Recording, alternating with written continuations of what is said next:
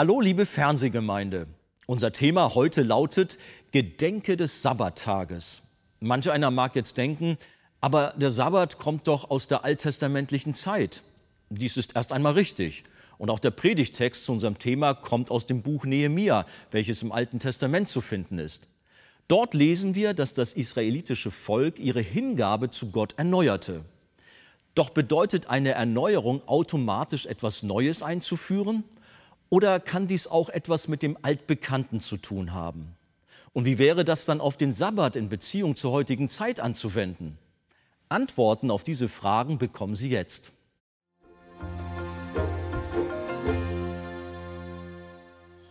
Heute wollen wir ein weiteres Mal zu Nehemia gehen und uns Kapitel 10 weiter anschauen. Stehen wir gerne noch mal auf, nehmen wir Vers 32 einfach mal. Wir gehen durch das Kapitel von da an dann auch weiter durch. Nehemia 10, Vers 32. Und das, wenn die Völker des Landes am Sabbattag Waren und allerlei Getreide zum Verkauf brächten, wir sie ihnen am Sabbat und an heiligen Tagen nicht abnehmen und dass wir im siebten Jahr die Felder ruhen lassen und auf alle Schuldforderungen verzichten wollten. Amen. Nehmen wir Platz miteinander. Ihr erinnert euch, der Mauerbau war abgeschlossen. Das Gesetz Mose wurde über Tage hinweg feierlich gelesen. Das hatte einen solchen Eindruck auf die versammelte jüdische Gemeinde gemacht, dass eine mächtige Buße entstand und daraus dann auch ein konkreter Entschluss folgte, eine schriftliche Abmachung, doch wieder die Gebote Gottes ernst zu nehmen, sie einzuhalten und auch eine neue Weihe dem Herrn, ihrem Gott, zu schenken und ihm im Gehorsam zu folgen. Erinnert euch an Vers 1 in Kapitel 10 oder auch der letzte Vers von Kapitel 9, je nach Zählweise. Da hieß es, aufgrund alles dessen treffen wir eine feste Abmachung, einen festen Bund und schreiben sie nieder und lassen sie durch unsere Fürsten, Leviten und Priester versiegeln. Sie wollten ihre neue Hingabe an den lebendigen Gott schriftlich verfassen, dass sie selbst und auch Menschen nach ihnen sehen sollten, dass sie Gott gehören und dass sie Gott dienen wollten. Interessant ist ja auch, dass sie in ihrer Erneuerung nichts Neues einführten, sondern sie erneuerten das Bestehende, das Alte, Sie kamen, um zu schwören, Vers 30, und sich eidlich zu verpflichten im Gesetz Gottes, das durch Mose, den Knecht Gottes, gegeben worden ist, zu wandeln und alle Gebote, Rechte und Satzungen des Herrn, unseres Herrschers, zu halten und zu tun.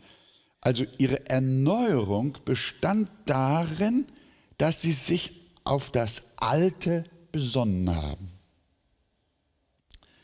nämlich das alte Gesetz des Mose, das zu der Zeit ja schon also Jahrhunderte alt gewesen ist. Sie schrieben keinen neuen Bund, kein neues Bekenntnis, keine neue Theologie, sondern sie kehrten zum Ursprung zurück. So sah ihre Erweckung aus. Eine geistliche Erneuerung braucht nicht etwas Neues. Oft gilt die Meinung, wenn man einen neuen Musikstil einführt und eine neue Bühnenbeleuchtung organisiert, neue Methoden versucht oder die Texte der Bibel modernisiert, dann käme ein neuer Aufbruch. Es mag sein, dass dann durch diesen Effekt viele Menschen gezogen werden. Aber das ist im Kern nicht unbedingt Aufbruch, nicht Erweckung. Ansprechende Formen, das wollen wir nicht verneinen, mögen durchaus etwas Gutes haben. Wir haben auch eine wunderbare Form, eine Raumgestaltung, einen gewissen Gottesdienstablauf. Und das ist alles ganz wunderbar und ich glaube, da kann man das ein oder andere bestimmt noch verbessern oder sogar sehr viel verbessern. Darüber können wir miteinander reden. Aber wenn wir Erweckung haben wollen, dann wird die Erweckung nicht über die Veränderungen äußerer Dinge geschehen. Erweckung kommt nämlich nicht durch neue Formen, sondern durch neue Herzen. Wenn sich die Herzen wieder für das alte, unveränderliche Wort Gottes erwärmen, wenn sie sich wieder begeistern für das, was seit alten Tagen geschrieben steht, dann geschieht Erweckung. Oder dann ist sie schon da. Israel bekannte sich zum alten Gesetz Gottes. Und das war das Ergebnis ihrer Buße. Und dann schrieben sie auf, was anders werden soll. Wir haben gehört, der erste Punkt war, dass sie sich wieder vom Gesetz des Mose erinnert haben, dass die Wahl ihrer Ehefrauen biblisch sein sollte, Gott wohlgefällig sein sollte. Sie wollten dem Herrn wieder darin folgen, nur Menschen ihres Glaubens zu heiraten, damit sie sich nicht durch Verbandelung mit dem Unglauben zum Götzendienst hinbewegen. Wenn unsere Herzen in Treue zum Herrn leben und sich ihm neu weihen wollen, dann leben sie in Absonderung von der Welt, von der Gottlosigkeit, vom Unglauben. Sie sondern sich ab für ihren Gott an erster Stelle.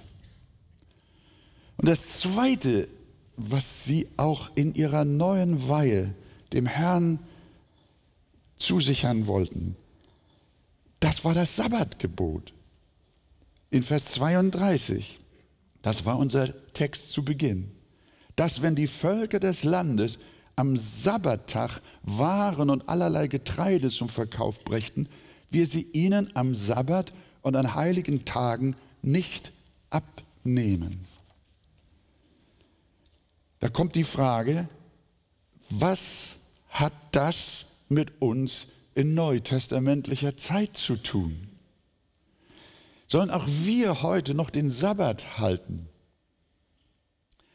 Dabei ist interessant, dass von den zehn Geboten aus 2. Mose 20 im Neuen Testament nur neun konkret aufgegriffen und auch ungefiltert fortgeführt werden, während das Sabbatgebot im Neuen Testament unterschiedlich, differenziert behandelt wird.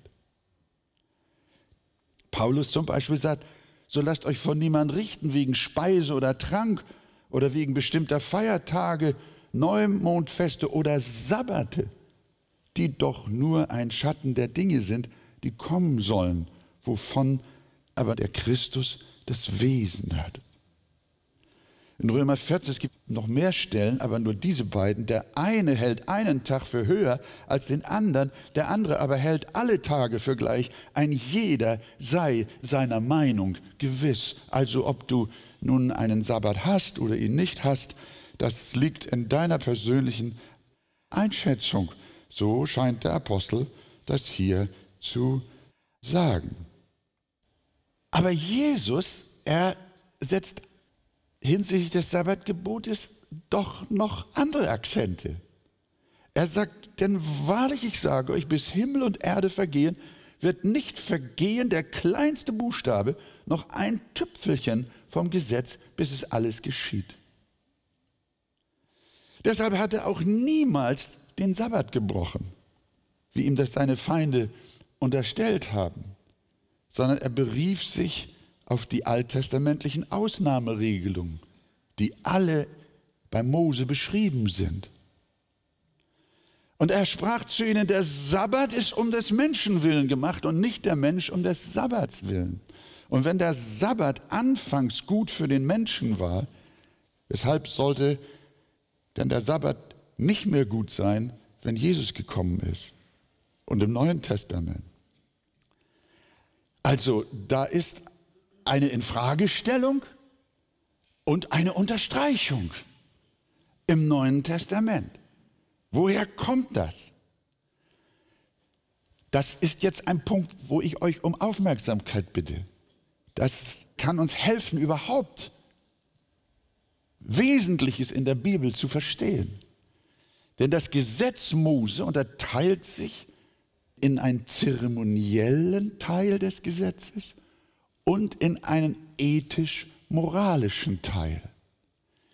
Das Zeremonialgesetz umfasste die rituellen Vorschriften, die den Tempel, das Opferwesen, die Reinigungsgesetze und so weiter betrafen. Von diesem Zeremonialgesetz sagt Paulus, dass sein Inhalt nur ein Schatten der Dinge sind, die kommen sollen, wovon aber der Christus das Wesen hat. Das müssen wir verstehen. Ein Teil des Gesetzes Moses hat sich erledigt, weil er nur symbolischen, zeichenhaften Charakter hatte auf Christus hin. Und als Christus gekommen war, hat sich dieser Teil des Gesetzes, nämlich die Zeremonien, haben sich erledigt. Bilder, Symbole und Rituale des Alten Testaments sind in Christus zur Erfüllung gekommen und sind damit vorbei. Und deshalb kann man auch verstehen, was gemeint ist, wenn Paulus sagt, Christus ist des Gesetzes Ende. Das bezieht sich aber nur auf das Zeremonialgesetz, nicht aber auf das Moralgesetz, das in den zehn Geboten insbesondere zusammengefasst ist. Die zehn Gebote bleiben gültig. Sie sind ewige Normen. Sie gelten auch, wenn Christus kommt. Und sie gelten auch in der Zeit der Gemeinde. Und sie gelten sogar in Ewigkeit. Du sollst keine anderen Götter haben neben mir. Du sollst Vater und Mutter ehren. Du sollst nicht falsch Zeugnis reden. Du sollst nicht töten. Du sollst nicht stehlen. Du sollst nicht begehren. Ist ewig gültig. Aber was ist mit dem Sabbatgebot? Mit dem dritten bzw. vierten Gebot, je nach Zielweise. Bei Luther ist es das dritte Gebot, im Heidelberger Katechismus ist es das vierte Gebot, je nachdem, wie man die Unterteilung vornimmt. Aber fest steht in 2. Mose 20, 8, Gedenke des Sabbattages, dass du ihn heiligst. Ist im Moralgesetz drin. Ja, dieses Gebot, und jetzt hört gut zu, dieses Gebot gehört sowohl zum Zeremonialgesetz, als auch zum Moralgesetz. Denn auf der einen Seite bildet es die Erlösung ab und auf der anderen Seite die Schöpfungsordnung. Das möchte ich mit euch betrachten. Schlagt auf 5. Mose 5, 15. Ich möchte gerne, dass wir das alle gemeinsam lesen. Da wird uns erklärt, warum wir den Sabbat halten sollen.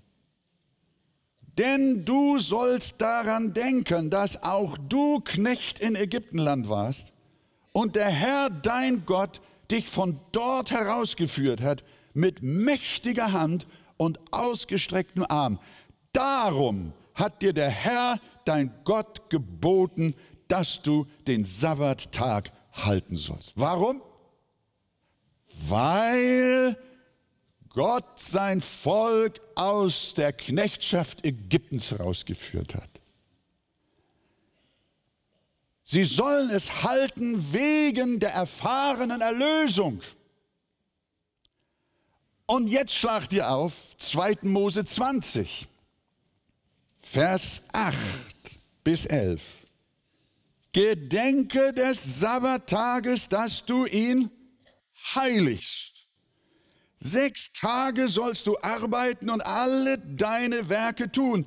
Aber am siebten Tage ist der Sabbat des Herrn deines Gottes. Denn in sechs Tagen hat der Herr Himmel und Erde gemacht und das Meer und alles, was darinnen ist, und ruhte am siebten Tag. Was ist hier der Grund, weshalb der Sabbattag gehalten werden soll?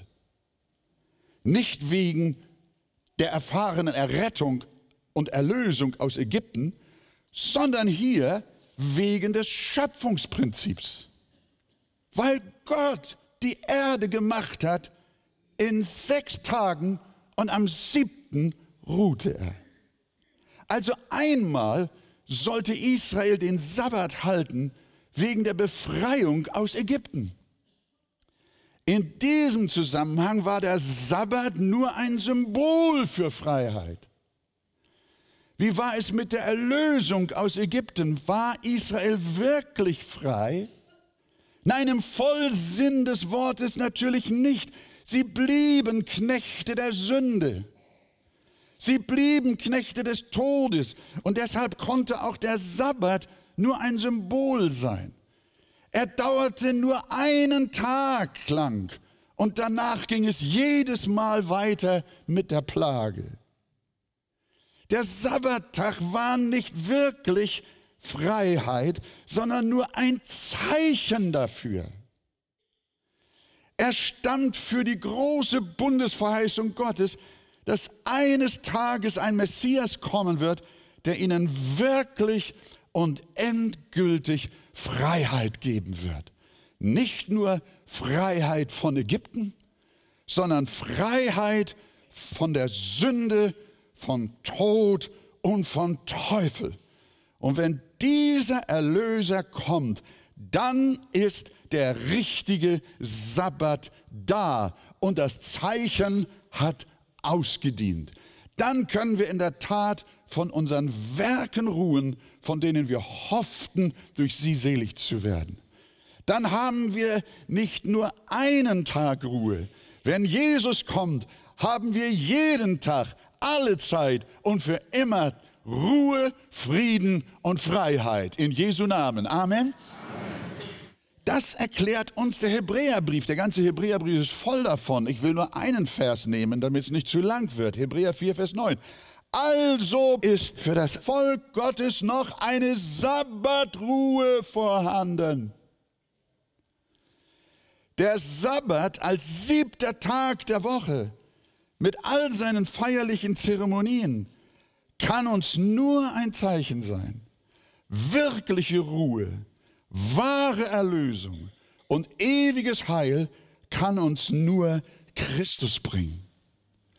Darum ist er unser Sabbat und nicht ein besonderer Tag in der Woche. Unser Sabbat ist nicht ein Tag, sondern unser Sabbat ist eine Person.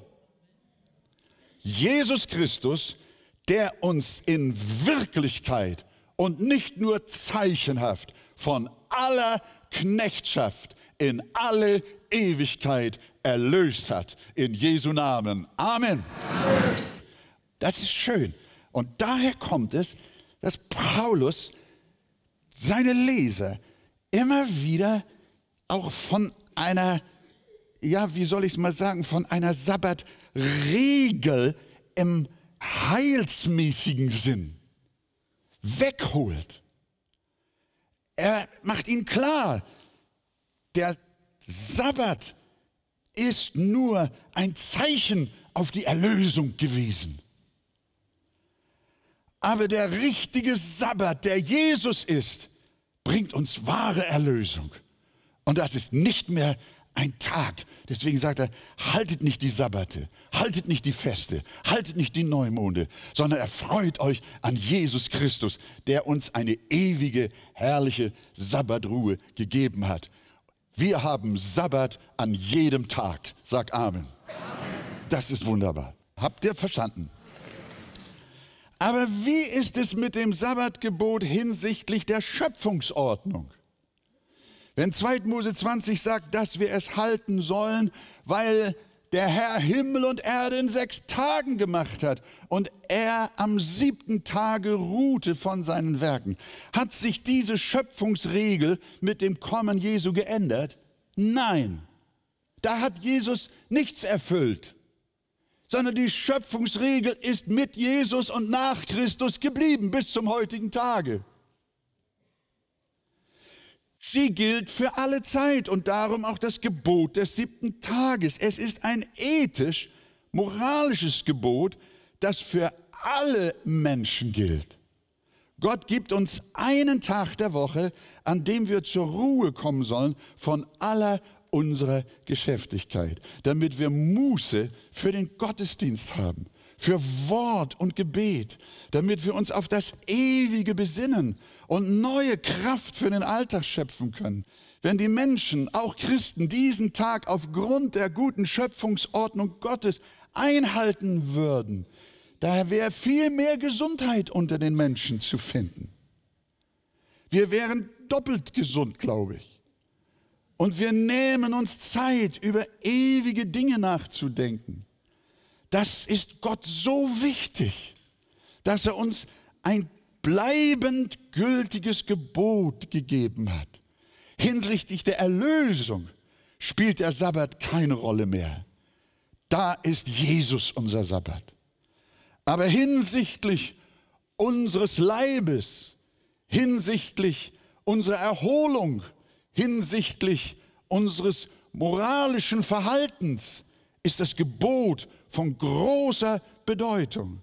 Und wenn wahre Buße unser Herz erfüllt, liebe Gemeinde, wenn wir wirklich dem Herrn unser Leben neu weihen wollen, dann gehört in diesem Sinne auch der Sabbat dazu.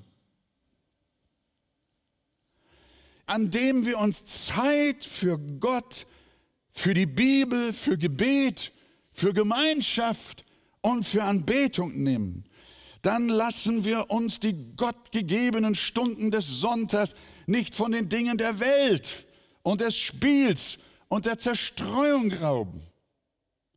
Und an dieser Stelle hat sich auch die Gemeinde Jesu zu fragen, womit verbringen wir unseren Sonntag? Womit verbringen wir unseren Ruhetag? Womit verbringen wir den siebten Tag, den Gott geheiligt hat für seine Anbetung, für sein Wort, für die Gemeinschaft mit dem Herrn und mit den Gläubigen? Womit? Hier rein und dann der Nachmittag, naja, die Juden, als sie die Mauer fertig hatten und das Gesetz gehört haben, haben das Sabbatgebot hinsichtlich der Schöpfungsordnung wieder voll im Blick gehabt und haben Buße getan. Und sie haben gesagt, das wollen wir nicht mehr, dass wir am siebten Tag Geschäfte machen. Wir wollen nicht mehr Handel treiben. Wir wollen nicht mehr spielen. Wir wollen uns nicht mehr zerstreuen, sondern dieser Tag ist ein Tag, den Gott geheiligt hat und der dem Herrn im Besonderen gehört. Und von daher gesehen haben wir die Antwort. Darum heißt es bei den bußfertigen Juden, und das, wenn die Völker des Landes am Sabbattag waren und allerlei Getreide zum Verkauf brächten, wir sie ihnen am Sabbat und an heiligen Tagen nicht abnehmen. Und alles Volk sagt, Amen. naja, halbherzig. Das ist jetzt die Frage, was machen wir damit? Und damit will ich euch denn auch alleine lassen. Aber das Gebot bleibt bestehen, gedenke des Sabbattages, dass du ihn heiligst.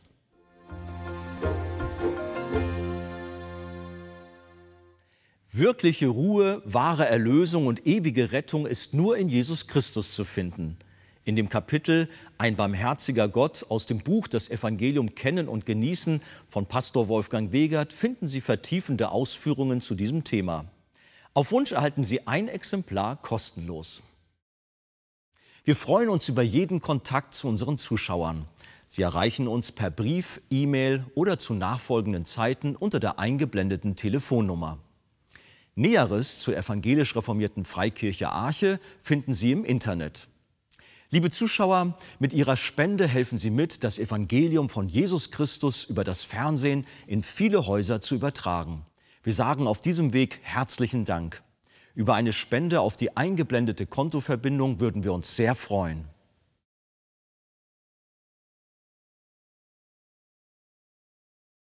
Das war's für heute. Tschüss, bis zum nächsten Mal.